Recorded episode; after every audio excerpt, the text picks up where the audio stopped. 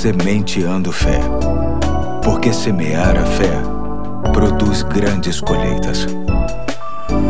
Aqui é o Pastor Eduardo, hoje é quarta-feira, dia 24 de fevereiro de 2021, e estamos juntos em mais um ponto da série O que temos em Cristo, e para tanto quero ler o texto que se encontra em João, capítulo 1, de 10 a 14. Diz assim o texto: Aquele que é a palavra estava no mundo, e o mundo foi feito por intermédio dele, mas o mundo não o reconheceu. Veio para o que era seu, mas os seus não o receberam. Contudo, aos que o receberam, aos que creram em seu nome, deu-lhes o direito de se tornarem filhos de Deus, os quais não nasceram por descendência natural, nem pela vontade da carne, nem pela vontade de algum homem, mas nasceram de Deus. Aquele que é a palavra tornou-se carne e viveu entre nós vimos a sua glória, glória como do unigênito vindo do Pai, cheio de graça e de verdade.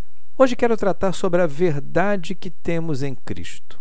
Vivemos em um tempo em que a verdade está sendo altamente relativizada. Cada um constrói a sua, cada um defende a sua, cada um vive conforme a verdade que assimilou e que todos respeitem a verdade de cada um. Só que, em se tratando de Jesus Cristo, contrariando o que muitos pensam hoje, é extremamente plausível afirmarmos que existe uma verdade absoluta, acima de todas, por um simples motivo. Essa verdade não é um conjunto de valores e pensamentos, mas uma pessoa, ou seja, Ele próprio.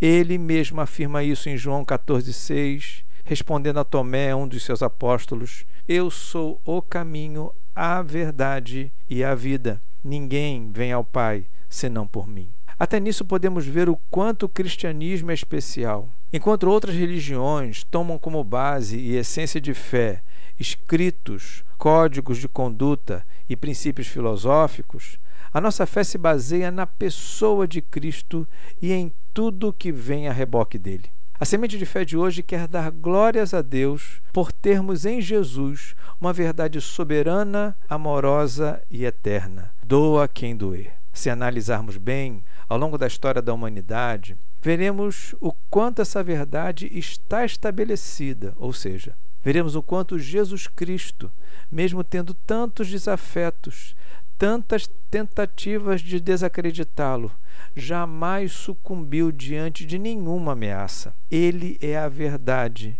e todos que assim acreditam descansam suas mentes e corações, sabendo que assim será por todos os séculos. Hoje fico por aqui e até amanhã, se Deus quiser.